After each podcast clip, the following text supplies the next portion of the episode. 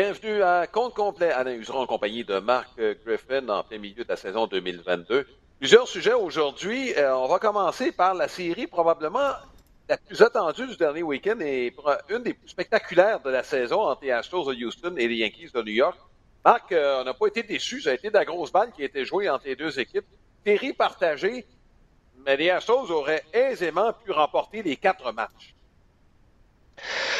Ben, je pense que le constat, Alain, c'est euh, deux excellentes équipes qui trouvent le moyen de gagner. Euh, les Yankees, entre autres, on va se le dire, là, parce que offensivement, ça a été. Bon, ils ont marqué des points, vous allez dire six points, bon, deux circuits de trois points. D'ailleurs, on a marqué la grande majorité de nos points via la longue balle, ce qui n'est pas nouveau chez les Yankees.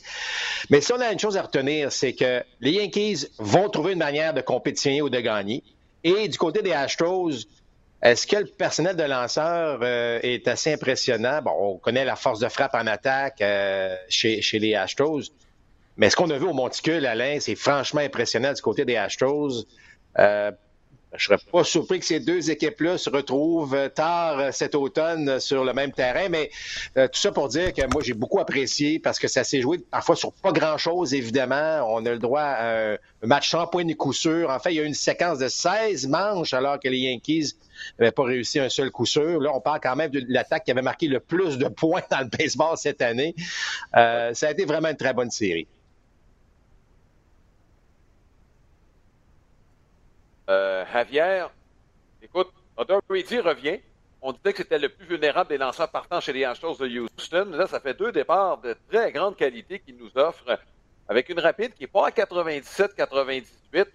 Et même s'il n'a pas changé son approche dans le sens où il a constamment utilisé sa balle rapide face aux Yankees, il y a quelque chose qui fait en sorte qu'on a énormément de difficultés à, la voir soit sortir de sa main ou je en tout cas, bref, il y a un secret là, avec Christian Javier.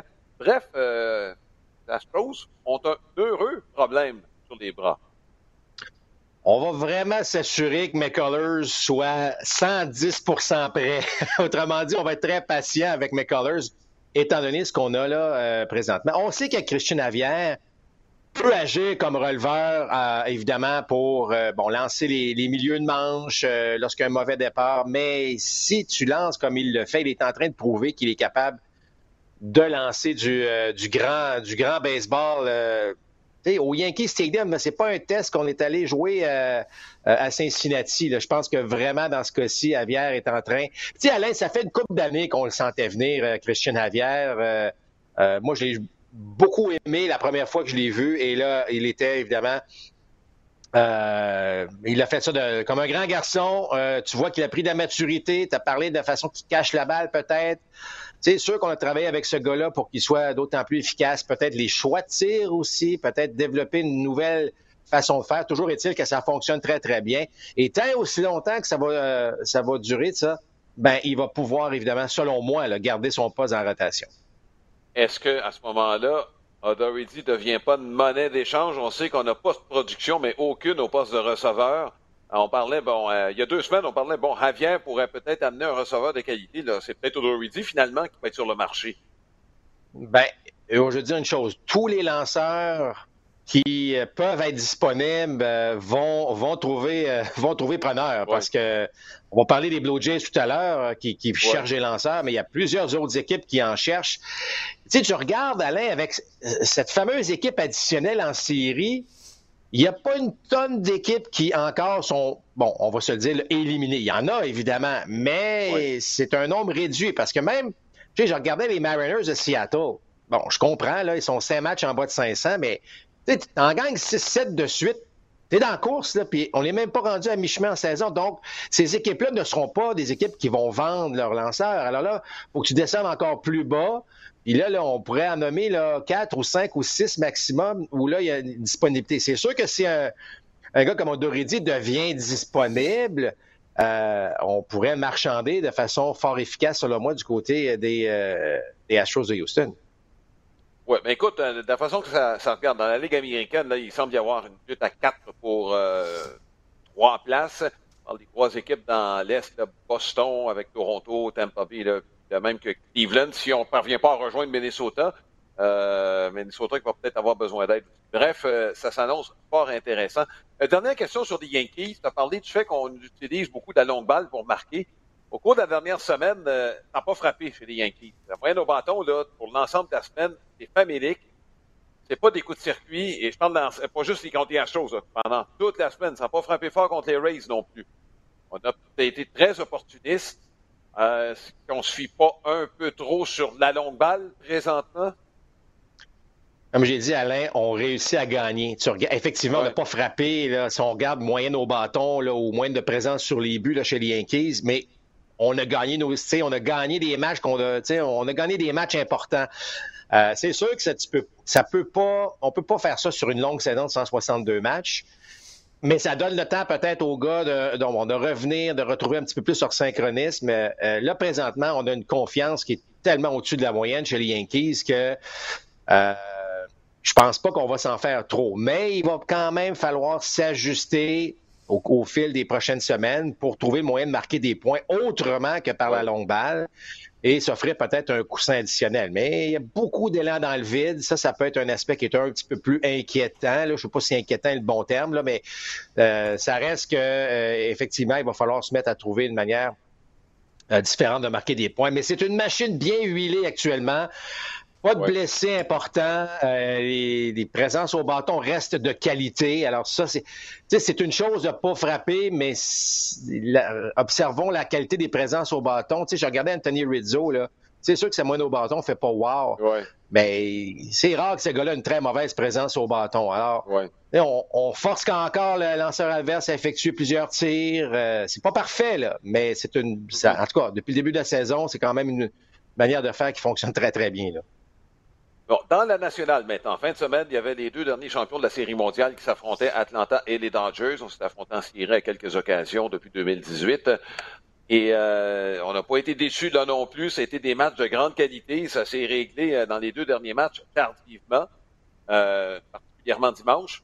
les Dodgers sont revenus derrière. Marc, la dernière minute, probabilité de gagner est à peu près mince. Janssen qui avait retiré les deux premiers frappeurs sur des prises et oups, un coup sec. Un coup sûr, un coup sûr, quelques buts volés. On sait que Janssen est très vulnérable. Les Dodgers le savaient. On en a profité. Ça a coûté cher finalement euh, aux Braves d'Atlanta. Euh, qu'est-ce que tu retiens de cette série? On pourrait parler de Freddie Freeman. Là, euh, notre dimanche, on en a, il en a été question amplement. Mais côté baseball, est-ce que c'est un peu le même constat que tu fais dans la série Yankees-Houston, c'est-à-dire deux équipes de qualité qu'on va revoir tardivement?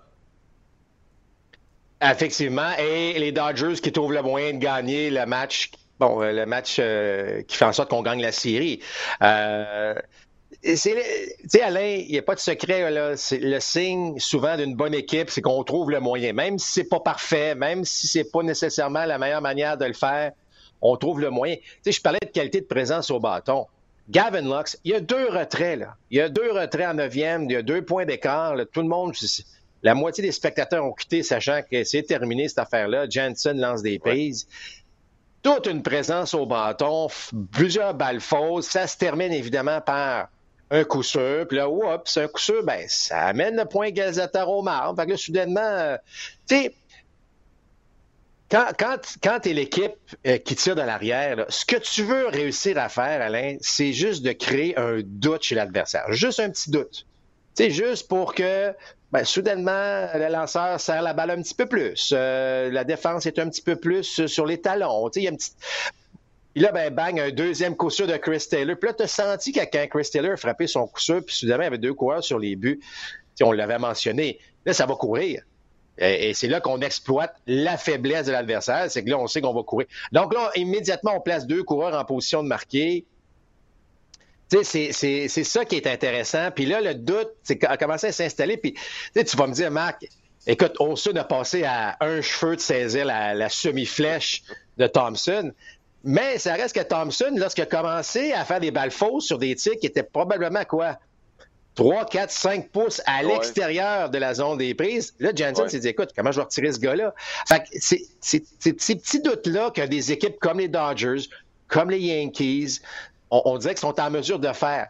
Euh, mm-hmm. ça vient à jouer dans la tête. c'est, ce que je vous dis, là, c'est, pas, pas, évident, là, mais, mais de créer un doute par de bonne présence au bâton, par des petits gestes. on a frappé deux simples. On n'a pas frappé deux doubles à clôture hier avant de créer des doutes. Mais on a juste mis deux gars sur les buts. Fait que, le baseball, Yogi avait raison. Hein. on en parle souvent de Yogi Berra, mais ça joue dans la tête, Alain, et ce doute mm-hmm. qu'on a créé ben là, Jansen l'a échappé. Euh, puis là, ben, ça s'est poursuivi. Puis finalement, ben, c'est en 11e qu'on gagne tout ça. Donc, bravo. Et bravo à Freddie Freeman. Je sais qu'on en a parlé, mais euh, Alain, lui, mm-hmm. là, il a dû dormir comme un bébé. Ça, et tu sentais même, il avait l'air fatigué. sais, émotivement, ça a été euh, probablement une série très, très difficile pour lui. Il a bien fait, il a bien frappé. Mais mm-hmm. je pense qu'il avait hâte de quitter Atlanta pas parce qu'il n'a pas aimé ça, mais parce que là, il a hâte de passer à autre chose. Oui.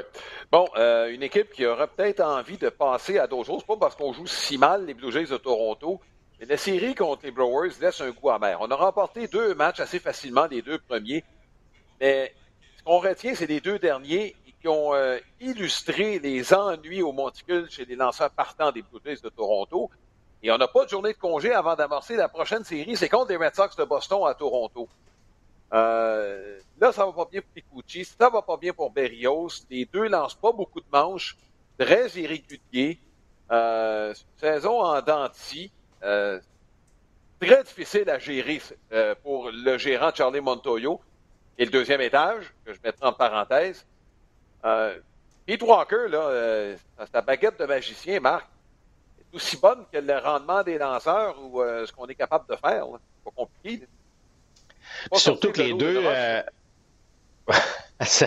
surtout que les deux lancent coup sur coup. Alors là, ce que Kikuchi va pas bien, là, tu amènes un paquet de releveurs, puis là, le lendemain, tu Berrios qui est pas capable de lancer plus, de deux ou trois manches. Euh, et, bon, il y a un problème. Moi, ça m'inquiète plus en cas de Berrios pour deux choses. Euh, ce gars-là a été régulier comme l'horloge depuis le début de sa carrière. Tu, tu regardes là, ses statistiques, Alain, au fil des années avec les Twins, a toujours maintenu des moyens de points mérités entre 3,4 puis 3,8. C'est un gars qui a été très régulier là, euh, à ce niveau-là. Euh, là, on est au-dessus de 5, et, au-dessus de 5 pas mal euh, en ce moment. Puis ça, c'est inquiétant. Tantôt très, très bon, tantôt très difficile. Fait que tu as raison de dire que c'est dur de gérer ça. Kikuchi me paraît extrêmement têtu. écoute, je sais pas qu'est-ce qu'on parle avant un match, de quoi on parle avant un match exactement mais il refuse un nombre incalculable de propositions du receveur. À un moment donné, tu dis, écoute, est-ce que vous êtes parlé avant le match? Tu sais, c'est toujours non, non, puis après ça, c'est balle, euh, une première balle, deuxième balle, troisième balle. Pourtant, le gars lance une des bonnes balles rapides d'un lanceur gaucher. Il l'utilise à peu près pas, puis quand il se met à l'utiliser, là, ça part tout croche. Euh, ça, ça, ça me semble un défi qui pas mal plus euh, important que, que Berrios. Je peux pas croire que Berrios peut pas retrouver un peu un certain rythme. sais. Euh, en plus, on lui donne une avance de trois points. Tout ça pour dire que il y a un problème chez les Jays et il va falloir, Alain, le solutionner plus tôt que tard. Là, attendez pas la date limite le 2 août, là, parce que là, tout le monde va vous attendre. Les prix vont augmenter parce que là, euh, les Blue Jays ne seront pas la seule équipe à vouloir un lanceur. Là, on regarde qui? Euh, bon, en relais, faut que tu regardes qu'est-ce qui se passe avec les Cubs de Chicago. faut que tu regardes ce qui se passe avec les Reds de Cincinnati. Euh, bon, avec les Aces d'Oakland. Euh, alors, c'est, mais là, sauf qu'on tout le monde va piger dans les mêmes équipes. À un moment donné, s'il n'y a pas tous des grands lanceurs dans chacune de ces équipes-là, la solution, puis j'ai toujours aimé Alex Antopoulos à ce niveau-là, va chercher ton lanceur bien plus tôt. Euh, tu vas peut-être le payer un petit peu plus cher, mais va le chercher plus tôt. Tu vas avoir deux, trois, quatre départs de plus avec ce gars-là. Le temps de s'insérer dans l'équipe. Mais je pense qu'il est temps que les Blue Jays doivent bouger. C'est trop serré dans cette division-là. Sais, les White Sox de Chicago, c'est quoi? Trois matchs sous la barre des 500. À un moment donné, ils vont peut-être prendre l'horaire d'aller. Fait que là, ça sera plus une lutte à quatre ou cinq équipes, ça va être une lutte à six, sept équipes pour trois places. Tu peux pas attendre que l'équipe se retrouve là euh, à près de 500 avant de réagir. Je sais qu'il y a beaucoup de baseball à jouer. Euh, je sais qu'il y a beaucoup d'argent dans Berrios, il y a beaucoup d'argent dans Kikuchi. Là. Mais à un moment donné, à la fin de la journée, ta décision, c'est quelle est la meilleure équipe que je peux mettre mm. sur le terrain. Et actuellement, euh, le problème avec ces deux partants-là, c'est que ça a aussi ouvert on, sent qu'on est vulnérable en relève aussi. C'est pas parfait. Lorsqu'on arrive en longue relève, il y, a quelque chose qui est un petit peu plus difficile. Puis là, on hypothèque ces gars-là parce qu'on lance. Les, les releveurs des Blue Jays, c'est eux qui ont lancé le plus de manches dans le baseball cette année. On peut pas maintenir ce rythme-là non plus, Alain, euh, tout au long de la saison. Alors, il faut trouver une piste de solution et, rapidement. Puis ça, ce qui est dommage, c'est que ça met de la pression sur Gosman. Ça met encore plus de pression sur des gars comme Alec Manoa. On me dire que lui, il semble bien maîtriser cette pression-là, mais là, on leur demande non seulement de gagner, Alain, mais de lancer quasiment ses manches par départ compte tenu de ce que les autres font. Encore une fois, on ne peut mm-hmm. pas maintenir ce rythme-là. Donc, euh, je pense pas qu'on doit regarder la parade passer. On doit réagir, on doit sauter pour trouver une solution à, ces problèmes-là. Là. Ouais, écoute, euh, il y, a Tampa Bay qui peut mener euh, la Ligue américaine là, pour les releveurs sans qu'on s'inquiète trop trop, en raison de la façon dont on utilise les danseurs partants. C'est pas le plan prévu chez les Blue Jays de Toronto. Euh, pour moi, honnêtement, ça m'inquiète un peu euh, ce qui se passe chez les Blue Jays, alors qu'on devait, ça devait être une force cette année. Pas normal que ce soit Alec Manoa qui soit le meilleur partant de ton équipe à ce moment-ci, compte tenu de l'argent qu'on a investi hein, chez ces lanceurs partants-là et que Ross Stripling, présentement, est le deuxième meilleur pas le plan prévu là, chez les Blue Jays de Toronto. Il va falloir s'ajuster en cours de route. Il y a quelques nouvelles. Euh, bon, Bryce Harper euh, a été atteint par un tir de Blake Snell au cours de la fin de semaine. On parle de fracture à un pouce. Moi, quand j'ai appris la nouvelle, un dur coup pour les Phillies. Harper rappelait bien, une très bonne saison, mais ne pouvait pas jouer au champ extérieur. Les Phillies ont une saison coup-ci, ça. Je me demande, dans le fond, Marc, si c'est pas une bonne affaire ça ne forcera pas les Félix à dire, ben finalement, ben, l'opération Tommy John, on, va la, décision, on va la prendre maintenant. écoute, oui, c'est un bon raisonnement, mais je suis pas convaincu que ça va être la solution. Euh, on a une saison à jouer, on a investi beaucoup d'argent cette année. Agir de la sorte, je sais pas si. Écoute, comme j'ai dit, c'est intéressant comme, euh, comme, comme manière de, penser. Je ne sais pas si on va aller jusque-là. combien de temps serait-il absent?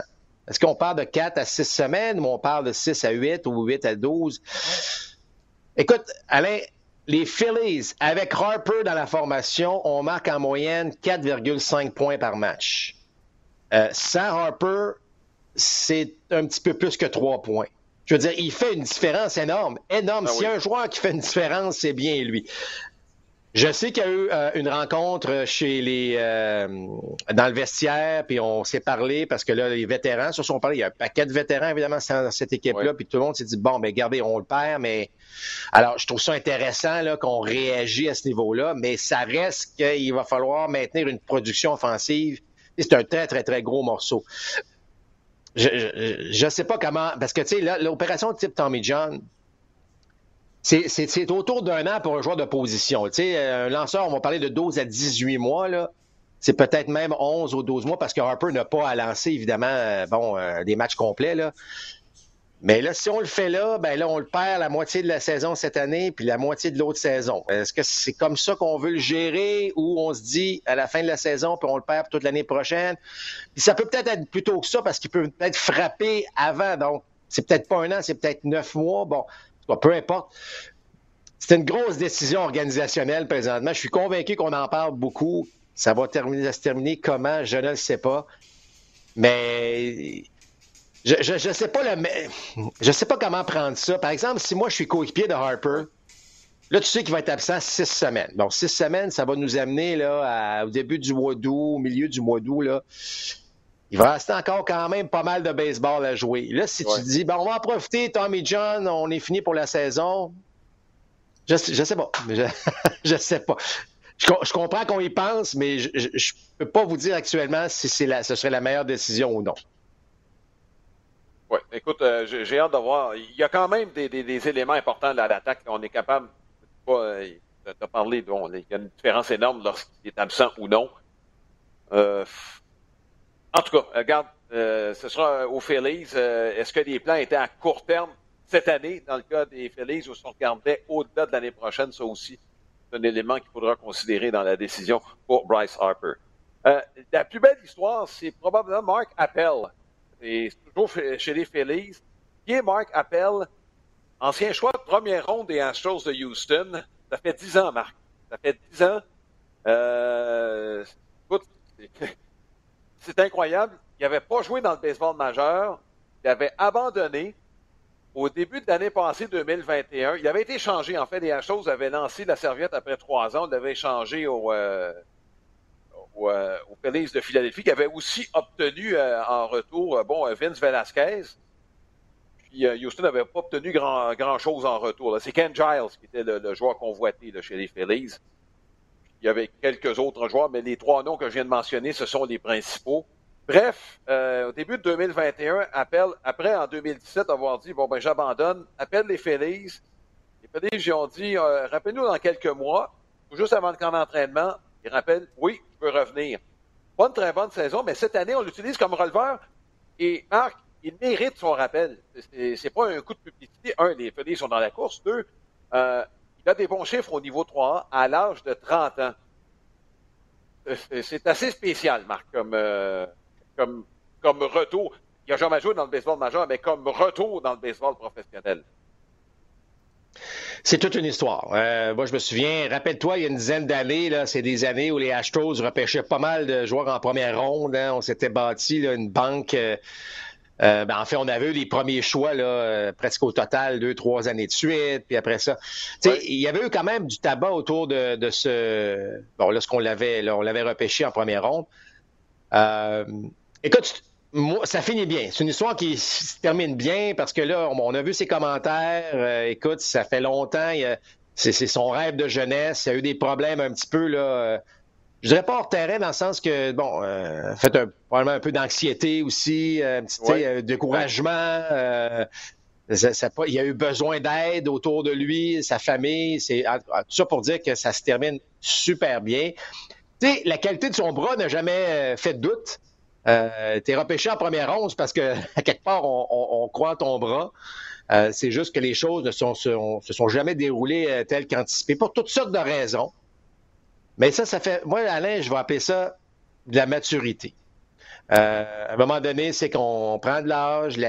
On, on, pense pas la même chose à, 30 ans qu'à 20 ans. On pense pas la même chose à 40 qu'à 30. tu comprends? Puis là, rendu après 30 ans, bon, physiquement, comme un athlète, on sait qu'il en reste moins d'années. Puis, euh, je pense qu'il y a eu beaucoup de, de réflexion, de maturité, comme j'ai mentionné. Et là, ben, je pense qu'il était à la bonne place. Mentalement, il était à la bonne place cette année. Et euh, soudainement, ben, il a pu exploiter physiquement ce qu'il est capable de faire. Alors, c'est pour ça que c'était important d'être, bon, mentalement. Euh, bien dans sa peau, euh, qu'on est capable de penser qu'à retirer le frappeur et non à tout le reste que la vie euh, parfois nous, nous, propose.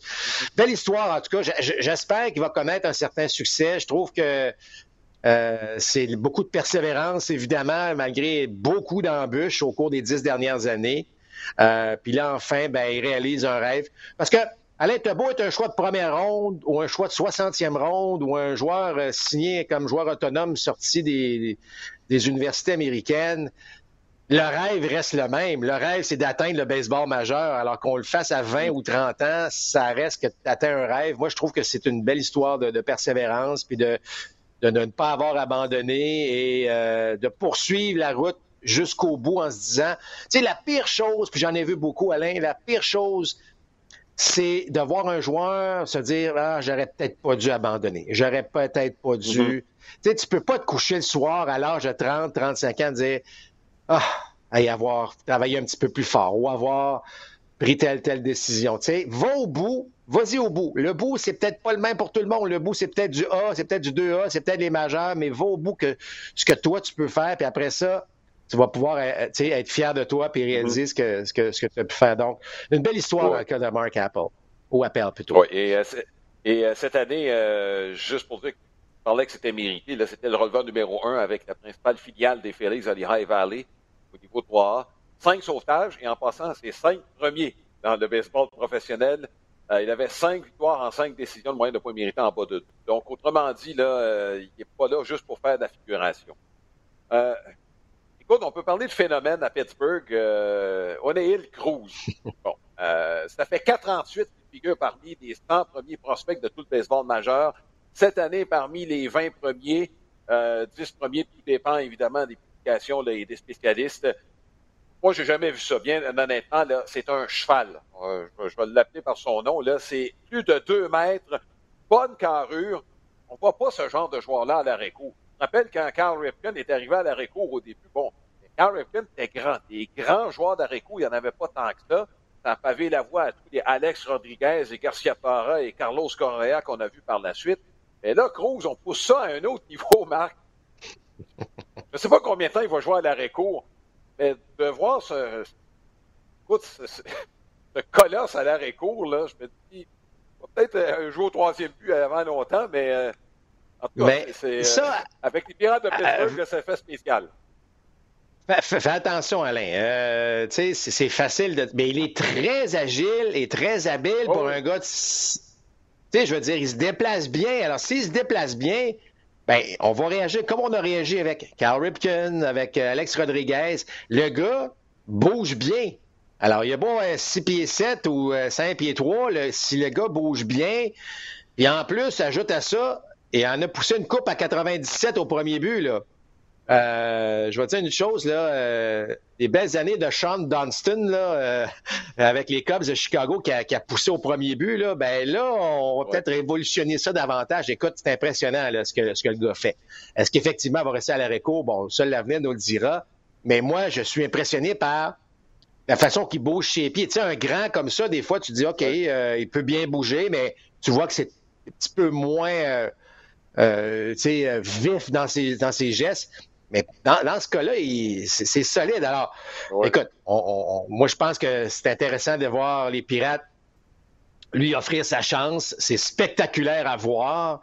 Euh, est-ce que ça va se terminer au champ centre? Parce qu'il y a aussi, tu sais, je, vois qu'il se déplace bien, un grand voiture de centre aussi, ça peut être ça. Euh, lorsque tu es joueur court, tu es capable de jouer là, tu es un bon athlète, tu es capable de t'adapter au reste. Là, ce sera son coup de bâton qui va déterminer, en fait, là, euh, si ce gars-là peut rester dans le baseball majeur. Mais je trouve que c'est le fun à voir. C'est le fun à voir parce que c'est mm-hmm. nouveau, c'est différent, euh, effectivement. Imagine-toi si Altuve joue au deuxième. Ah. Et lui, à l'arrêt court, on aurait probablement la paire au milieu de l'avant-champ la plus bon. En tout cas, tout ça pour dire que je trouve ça bien, bien le fun de voir ça. Et euh, si vous êtes le premier but des Pirates, quittez pas la balle des yeux parce qu'elle s'en vient vite. Oui, mettez-vous un petit gant à l'intérieur de votre gant de premier but, là, peut-être coussiner un peu plus qu'à l'habitude. euh, Marc, euh, bon, euh, je vais avoir un sujet, là, puis euh, on en a parlé au, au, cours de la fin de semaine, et parce que la nouvelle de Wes Johnson, là, qui quitte les Twins de Minnesota. On le savait en fin de semaine, ça a été officialisé ce matin. Il va finir le mois, euh, quitte les Twins pour s'en aller au niveau universitaire avec Louisiana State. C'est symptomatique de tous les changements, Marc, qui arrivent dans le baseball majeur présentement. Johnson, avant d'arriver avec les Twins, était à Ole Miss, il a gagné la, série mondiale universitaire en fin de semaine. Écoute, Marc, euh, tu sais, au football, les instructeurs, les entraîneurs-chefs au football sont très, très bien rémunérés. Au baseball, euh, généralement, sont assez bien traités. C'est des emplois qui sont recherchés. Une meilleure stabilité là, au niveau universitaire que dans le baseball professionnel.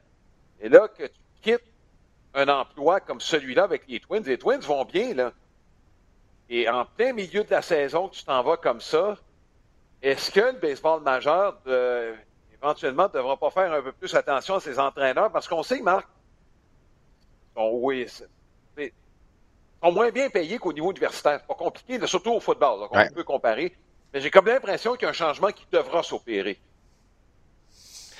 Ben moi, je trouve que c'est une bonne nouvelle. C'est une bonne nouvelle parce que les programmes universitaires, tu sais, Alain, c'est pas cette année qu'on en parle. Ça fait quelques années qu'on dit oui, les programmes sont, sont, meilleurs, les athlètes sont meilleurs, les joueurs qu'on repêche d'une troisième année ou une quatrième année universitaire passent plus 4-5 ans dans la Ligue mineure. On les rappelle après un an, un an et demi maximum, parce qu'on voit qu'on est beaucoup plus près du baseball majeur qu'on ne l'était il y a même une dizaine d'années. Euh, je trouve, moi, je trouve ça intéressant que là, les universités, euh, parce que juste pour faire un petit portrait, là, bon, évidemment, tu parles de football, on pourrait parler du basketball aussi, évidemment. Là. Oui, Ce sont beaucoup ces, ces sports-là qui bon, attirent beaucoup de monde. Les revenus de télévision sont énormes. Euh, ce qui fait en sorte là, que les budgets universitaires ben, proviennent beaucoup de ces deux sports-là. Le hockey, le baseball en profitent inévitablement. Je dis pas qu'il y a un changement qui est en train de se faire, mais le baseball devient plus populaire au niveau universitaire. De plus en plus, je sais pas si vous avez vu les foules, là, mais dans les, euh, les dernières semaines, on a vu les matchs là, bon, pour se rendre à la petite série, à la petite série mondiale, mais en tout cas la série mondiale universitaire. C'est de plus en plus populaire. On a des revenus. Et ce que je veux dire par là, c'est que souvent à universitaire, c'est on avait le, coach en chef, mais on n'avait pas beaucoup plus d'argent là, pour essayer d'aller chercher des assistants. Là, on a commencé à aller chercher des assistants. Puis là, ben, on commence à comprendre que si on a un bon programme euh, de baseball, ben ça va attirer des foules. ESPN, que son contrat maintenant avec le baseball universitaire, bon, je sais que c'était présenté sur YouTube aussi en même temps, mais alors là, il y a des revenus de baseball qui rentrent ou en plus du basket, puis en plus du football. Euh, et là, ben, on, je sais pas, on a comme créé cette importance-là. Et là, je trouve ça intéressant parce qu'il commence à avoir des gros noms là, qui s'en vont. Là, on a entendu ben parler de Troy Tulowitzki, qui s'en va pas finalement euh, euh, à l'Université de Southern California mais mm-hmm. il a dit qu'il était, il se préparait pour obtenir un poste dans une université. Alors là, c'est très intéressant ce qui se passe. Moi, je trouve que c'est très, c'est très, très bien. Et ça va aussi permettre, parce que tu l'as mentionné, de peut-être avoir de meilleurs salaires parce que les instructeurs qui ne sont pas les gérants, je parle vraiment des instructeurs au premier but, au troisième but, c'est pas, c'est, pas mal payé, là, mais dans l'industrie du baseball, ce sont les parents pauvres du, baseball. Ah Alors là, oups, tu perds un gars de qualité ici, tu perds un gars de qualité là. Euh, ben peut-être qu'on va hausser le salaire de ces gars-là, puis ça va, euh, ça va permettre, ça va dans le fond ouvrir les yeux de l'importance de ces gars-là dans une équipe. Surtout dans le baseball d'aujourd'hui où il y a tellement d'informations, puis ça arrive de partout. Ouais. je trouve que c'est une bonne chose. Un, pour les instructeurs. Deux, pour le baseball en général. Plus on a des, bons coachs universitaires dans, les, dans différents programmes, ben, encore une fois, on va rehausser la qualité, on va rehausser euh, le calibre. Puis là, ça va devenir vraiment intéressant. Je vous dirais, la seule chose que j'aimerais voir changer dans le baseball universitaire, la compagnie Easton mènera peut-être pas quand je dis ça, là, mais euh, dans le sens que j'aimerais ça qu'on passe au bâton de bois éventuellement. Là. Sais, le bâton d'aluminium, c'est une chose. Je sais qu'on le faisait par rapport à des budgets il y a une certaine époque. Mais, euh, ben bon, tu sais, je trouve, je trouve ça un peu spécial qu'on est encore euh, en 2022 avec des bâtons d'aluminium dans les programmes universitaires. Mais ceci étant dit, c'est pas un grand problème à ce niveau-là. Je pense que c'est plus agréable de voir la qualité des entraîneurs. Écoute, Alain, on a, vu l'inverse à quelques reprises, que tu parles d'universitaire, puis enfin, tu as, un emploi dans le baseball professionnel. Et là, de voir l'inverse se produire, et en plus, on parle d'un instructeur qui est dans le baseball majeur, parce qu'avant, tu pouvais partir de l'universitaire, puis on t'offrait le poste du, de l'équipe 2A, par exemple. Tu n'étais pas dans le baseball majeur, tu allais comme coach mm-hmm. professionnel dans le 2A. Euh, là, tu passes, tu as un poste dans le baseball majeur, puis tu t'en vas universitaire. Je trouve que c'est quelque chose de le fun qui se passe à ce niveau. Moi, en tout cas, je le prends de façon très positive. Oui. Oui. Écoute, euh, ouais, par rapport au, bâton, Houston a réussi à faire des bâtons en bois. Euh, c'est, ah, mais ils en font, ils en font. En, fait, je disais ça là, juste parce, ouais, ouais, ouais, euh, parce que Easton, Easton euh, Easton, je veux dire, c'est, c'est ah incontournable dans le bâton d'aluminium, mais ils font aussi des bâtons de bois. Je, je, blaguais en disant ça, mais c'est un gros marché, on va vous le dire. C'est un gros, gros marché aux États-Unis, le fameux bâton d'aluminium. là. Oui, effectivement, c'est plus agréable d'entendre toc que d'entendre ping. Euh, on fait la différence entre les deux. Puis Marc, à mon sens, je ne veux pas faire un débat sociétal. On est un peu le milieu d'éducation, c'est de reconnaître les compétences. Tu sais, même parfois, on a de la difficulté avec nos, nos enseignants ici, bien placés pour en parler au niveau familial. Euh, tu sais, je pense que c'est un peu ça le problème dans le baseball majeur. Nos enseignants au niveau majeur, là, peut-être pas traité comme il aurait dû l'être au fil des années. Peut-être qu'un Wes Johnson, peut-être des euh, raisons personnelles reliées à ça, mais n'empêche, je pense qu'on est en train de reconnaître finalement que au niveau universitaire, qu'on est capable de payer pour avoir ces compétences-là. Le sport majeur a les moyens d'avoir quelque chose d'intéressant. Euh, dernière chose, Marc, un coup de chapeau aux Brewers de Milwaukee. La semaine passée, on a parlé de Lorenzo Kane. Qui a été libéré par éventuellement, bon, qui avait été retiré des 40 jours il y a tout le temps quelques jours avant que officiellement on le libère au cas où une équipe le prendrait. On savait que c'était fort improbable en raison de son contrat. Officiellement, il a été libéré. Ce qu'on a appris au cours des derniers jours, c'est que les Brewers, ça aurait pu se faire avant. Mais on l'a fait pourquoi à ce moment-là? On a permis à Lorenzo King d'accumuler ses 10 ans minimum nécessaires pour avoir droit à la pleine pension. Ça arrive. C'est le genre de choses dont on ne parle pas beaucoup. Je pense que les Brewers de Milwaukee, pas une équipe la plus riche, on aurait pu le libérer avant. On n'aurait pas économisé, il faut payer Lorenzo Kane quand même, mais on aurait pu avoir une place supplémentaire pour aider les Brewers qui se battent contre les Cards. Je pense qu'on a agi euh, de façon exemplaire avec Lorenzo Kane. Un gars qui le, méritait en plus de ça. Écoute, euh, tout à fait. Et, et, je vais dire, Alain, c'est que dans le cas de Lorenzo Kane, il a tellement été bon pour le baseball, il a tellement bien représenté le baseball que ça, ça je pense que la décision venait facilement parce que tu sais, on, on, se garde, t'as été bon, là. T'as été, euh, été vraiment un gentleman. T'as été un représentant du baseball extraordinaire. Ouais. On va... Je sais pas si on aurait réagi de même avec tout le monde. C'est ce que je veux dire. Tu comprends? Parce que si, ouais. Sais, si tu respectes les autres, on va te respecter. Là. Regarde, je, je vous apprends rien là, en disant ça. Là. Mais dans ce ouais. cas-ci, euh, tu sais, dans le cas de Lorenzo Kane, c'était toujours un livre ouvert. Voici, voici ce qu'il y en est. Puis, euh, moi, moi, je trouve ça fantastique. Bravo aux Brewers. Euh, mais encore une fois, tout le mérite revient au joueur qui, qui agit pendant dix ans comme un vrai professionnel, comme une belle image du baseball. Puis, tu sais, Alain, il a été tellement bon, Lorenzo Kane. Euh, alors, de lui permettre d'aller chercher ses 10 ans. C'est pas la première fois qu'on entend une histoire comme ça, mais je trouve ça très rafraîchissant à chaque fois qu'on l'entend. Bravo aux Brewers, tu l'as dit. Pas une équipe là, qui est dans les bas-fonds, puis on voit pas les séries. Là. Donc, on a quand même, je dirais pas qu'on a sacrifié des choses, mais on a quand même pris une décision en disant, regarde, on, lui, il mérite et il a été très respectueux, on va le respecter dans, dans Mm. tout ça. Euh, effectivement, c'est bien d'en parler parce que, tu sais, le gars, euh, 10 ans dans le baseball majeur, rappelez-vous, la moyenne, là, c'est 4 ans. La moyenne, on entend toujours parler de ceux qui sont là pendant 10 ans, mais faites le tour, là.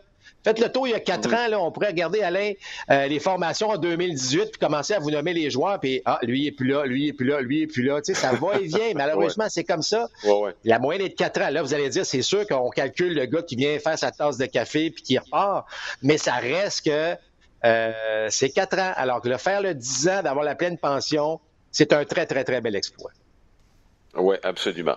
Euh, ça met fin à notre balado. Euh, on vous donne rendez-vous pour euh, nos trois matchs de cette semaine. D'abord, les Aces d'Oakland contre les Yankees de New York. Ça te permettra de jeter un petit coup d'œil sur ce qui s'est passé avec les Yankees au cours de la dernière semaine. Ça n'a pas frappé fort, Marc, en faisant euh, nos recherches. là. euh, on a gagné des matchs, mais euh, écoute, on aura des chiffres là, qui euh, assez révélateurs à ce propos. Ensuite, mercredi, duel de la section centrale. Ça, ça va être intéressant. Cleveland contre Minnesota. Euh, les Twins, qui ont, on espère pouvoir voir Byron Boxton. Ça n'a pas été chanceux lorsqu'on a fait les Twins. Donc, on espère qu'il sera en santé. Lui qui a connu un bon match euh, dimanche. Et euh, dimanche, ben, on verra les Cards de Saint-Louis contre les Phillies de Philadelphie. Est-ce que les Phillies auront pris leur décision? Quant à Bryce Harper, ce sera le premier match du mois de juillet. Qui mois de juillet, Marc, ça veut dire qu'on approche du match des étoiles et de la mi-saison. Donc, euh, ce sera trois bons matchs qu'on vous propose. Donc, on sera là ce lundi, mercredi et dimanche. Et ce sera le cas euh, à tout le moins jusqu'à la fin du mois d'août, ben, jusqu'à temps que bon, euh, tous les sports s'entrecroisent, Marc. Toujours le cas rendu euh, fin du mois d'août, mois de septembre. Les amateurs sont bien choyés à ce moment-là. Donc, on vous souhaite de passer une très bonne semaine. Bon baseball à tout le monde. Portez-vous.